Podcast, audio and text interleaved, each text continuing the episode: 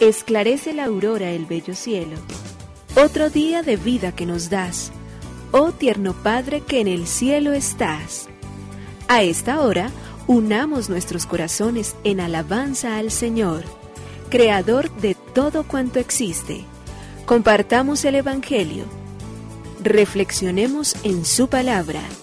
Esto es, Esclarece la Aurora, con el Padre Antonio Ramírez. Bienvenidos.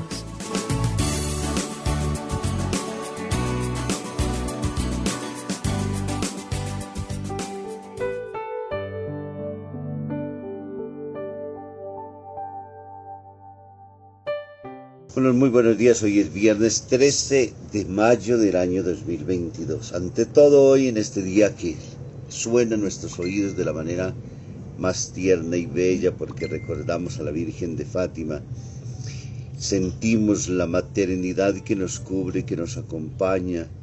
Y de manera especial Fátima que ha estado unida a tantos momentos desastrosos, difíciles, de la vida de los hombres sobre este planeta, pero también en torno a ella un gran mensaje de cómo, consagrados a su corazón inmaculado y santo, entonces haremos que la vida le vivamos como verdaderos hijos de Dios, como una mujer completa como ella, que cumplió la palabra y que la llevó a feliz término. Nos invita hoy entonces a vivir y a caminar con ella.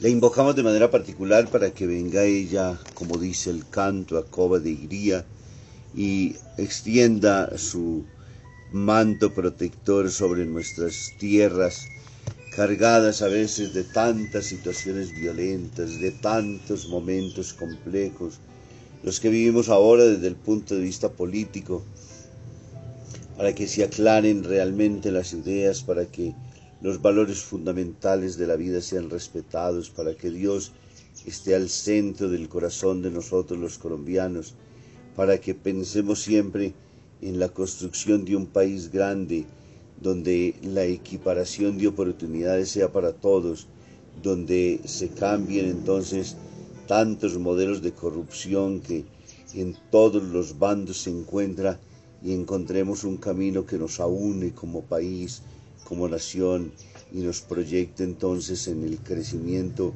de todos los días hacia el bien.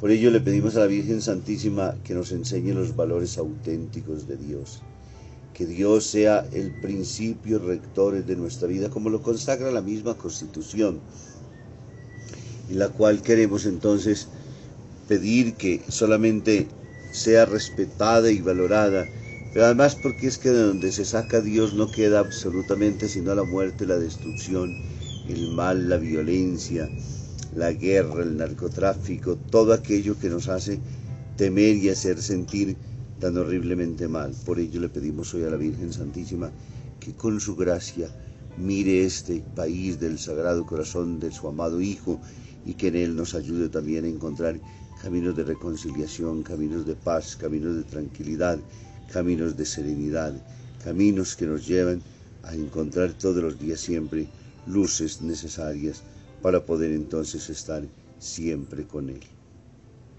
Por ello le decimos gracias, oh Señor, Creador del universo. Nos unimos a la Iglesia Universal que ora. Esclarece la aurora el bello cielo, otro día de vida que nos das Gracias a Dios, Creador del universo, oh tierno Padre que en el cielo estás. Nuestras voces unimos al concierto que el universo eleva ya en tu honor. Desde la tierra al cielo más profundo, tierno Padre magnífico hacedor, conserva nuestras almas sin pecado, a nuestro cuerpo da fuerza y salud, y nuestra mente ilumina piadoso con un rayo benéfico de luz. Por nuestra amada patria suplicamos por la iglesia elevamos oración. Por nuestros amados padres y familia, siempre dichosos los hagas tú, Señor. En tu santo nombre, comenzamos este día de vida que nos das. Haz que lo acabemos santamente, oh Padre nuestro que en el cielo estás.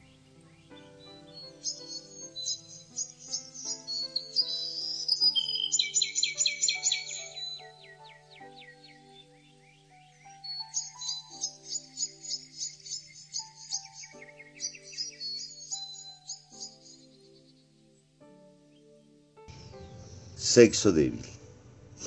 Conrado III, rey de Germania en el siglo XII, sitiaba con éxito una ciudad perteneciente al duque de Baviera.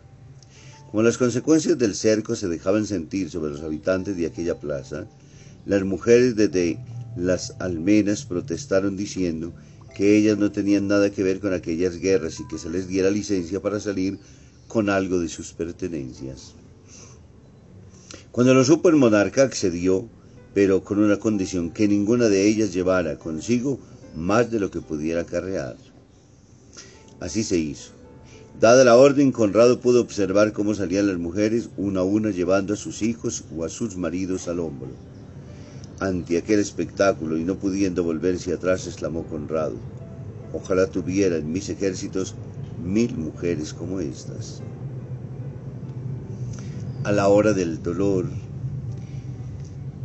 en los momentos difíciles de la vida, lo vemos en María, pero lo vemos en muchas mujeres, cómo se agigantan, cómo se crecen, cómo son capaces de hacerle fuerte al embate del mal, sobre todo y de manera especial para defender a sus propios hijos, para poder estar cerca de aquellos seres que ellas aman, para poder mostrar entonces esa fuerza que hay interior dentro de ellas, con la cual nada ni nadie las puede vencer. Nada más empoderada que una mujer madre o que una mujer esposa cuando realmente hay una relación y un vínculo profundo y estrecho y María nos lo muestra en virtud de la fe en torno a su Hijo Jesús y también a todos sus hijos que somos nosotros. Por ello junto a la cruz está erguida y por ello también muchas mujeres viven el dolor y el sufrimiento también sin acobardarse. Lectura del Santo Evangelio según San Juan, capítulo 14, versículo del 1 al 6. En aquel tiempo dijo Jesús a sus discípulos, no se turbe vuestro corazón, creed en Dios y creed también en mí. En la casa de mi Padre hay muchas moradas, si no, os lo habría dicho, porque me voy a prepararos un lugar. Cuando vaya y os prepare un lugar, volveré y os llevaré conmigo, para que donde estoy yo estéis también vosotros, y a donde yo voy ya sabéis el camino. Tomás le dice, Señor, no sabemos a dónde vas. ¿Cómo podemos saber el camino? Jesús le responde, Yo soy el camino y la verdad y la vida. Nadie va al Padre sino por mí. Palabra del Señor. Gloria a ti, Señor Jesús. El Evangelio de Juan, el capítulo 14, versículos del 1 al 6. La última cena, Jesús entonces, una vez que ha predicho que uno de vosotros me va a traicionar y que declara ese contexto doloroso, el, podríamos decir que esa cena pascual que Jesús está celebrando se tiñe de sentimientos de dolor, aparece la amargura, el llanto y situaciones allí internas porque ven traicionado al amigo, porque ven traicionado al ser en el que pusieron su fe y su confianza, porque no saben ni conocen la profundidad de sus propios corazones y, a lo mejor, y todavía mejor, no saben ni siquiera quién es aquel delante del cual el demonio triunfará para entregar a su maestro. Por ende, hay un ambiente donde el aire se suspende, donde como que se corta prácticamente el, mismo aire que respiramos, porque todo allí se turba y lo que era fiesta ahora se constituye en un momento muy doloroso. Pero en torno a ese momento de que viven los discípulos, es otra vez el maestro el que sale. Y sale para animarlos con la expresión de hoy, no se inquiete su corazón. Crean en Dios y crean también en mí. Entonces los anima nuevamente.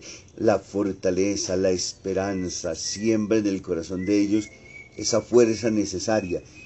Es tan bello poder sentir al Señor en esos momentos difíciles cuando la vida, y como decía ahora, parece que todo se congelara por el dolor y quedamos petrificados.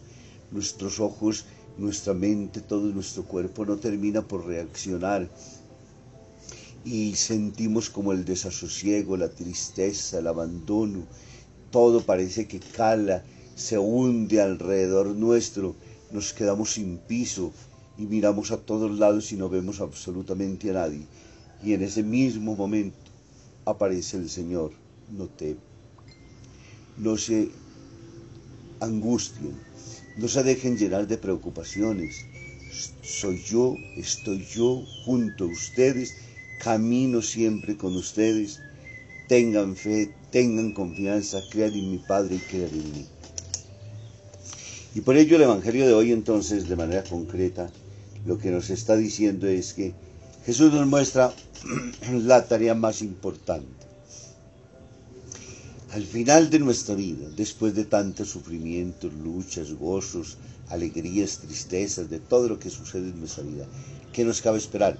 Vivir eternamente con Dios, la casa del Padre. Y nos la muestra como el lugar privilegiado donde nosotros quisiéramos llegar. Lógicamente no es un lugar porque es un estado, como bien nos lo enseñó el Papa Juan Pablo II, y lo sabemos, que ese estado lo podemos vivir sobre esta tierra, el cielo lo podemos anticipar, cuando nuestra conciencia está tranquila, cuando todo está en paz, cuando nada nos roba la alegría ni la sinceridad del corazón. Entonces nos dice, ese es el premio que Dios tiene para todos sus hijos. Y luego nos dice cuál es el camino. El camino es Él. A Él es el que hay que buscar, a Él es el que hay que encontrar. Por Él es que hay que ir. En Él encontramos todo lo que nosotros estemos buscando. ¿Qué, qué podríamos pedir nosotros más? Vivíamos en un valle oscuro de tinieblas donde no acertábamos y donde no lográbamos encontrar el camino. Aparece Jesús para decirnos la meta, pero también para decirnos yo soy el camino. Recórranme porque además los acompaño. Esa es la grandeza de lo que sentimos hoy. Jesús nos dice, yo, si me recorren a mí, es decir, si me conocen, si me aman, si viven en mí, si sus palabras y sus obras corresponden a lo que yo les digo todo el tiempo, a lo que yo infundo en el corazón de ustedes, alcanzarán tranquilamente la paz. Y llegarán a donde deben llegar, a la casa de mi Padre, donde hay muchas estancias y donde yo me voy a preparar el sitio. No puede haber alegría más grande, no puede haber noticia mejor, no puede haber resolución definitiva para nosotros en la vida que poder conocer el final y el final glorioso, triunfante, maravilloso que Dios mismo nos promete. Bendiga el Padre, el Hijo y el Espíritu Santo. Muy feliz día.